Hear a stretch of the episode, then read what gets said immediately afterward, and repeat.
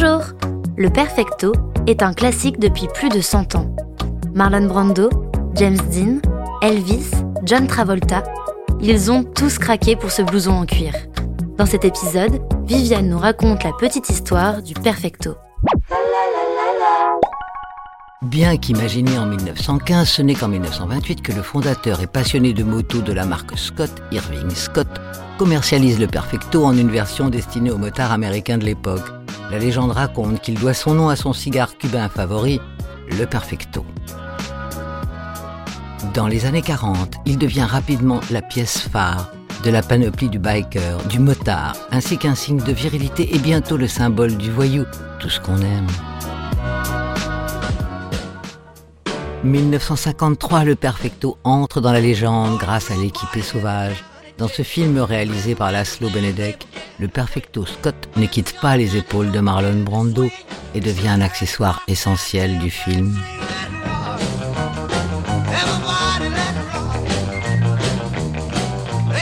À la même époque, l'autre acteur qui a contribué à mettre le Perfecto au rang d'icône reste James Dean.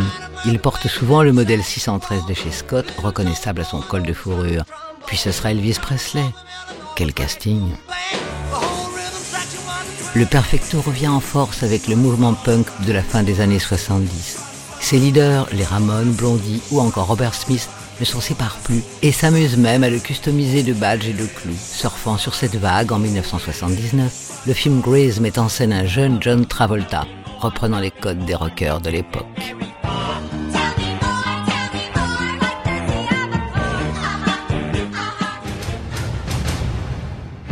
En 1991, toujours au cinéma dans Terminator 2, film culte de James Cameron, Arnold Schwarzenegger joue les robots protecteurs du futur, lookés d'un perfecto de cuir, d'une Harley Davidson et d'un fusil à pompe, of course.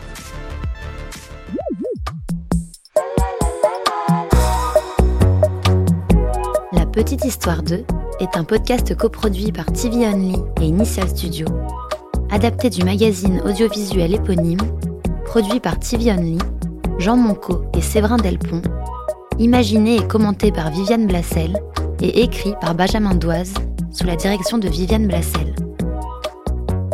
Production éditoriale, Sarah Koskiewicz et Louise Nguyen, assistée de Sidonie Cotier. Montage et musique, Johanna Lalonde. Avec la voix de Viviane Blassel et Louise Nguyen.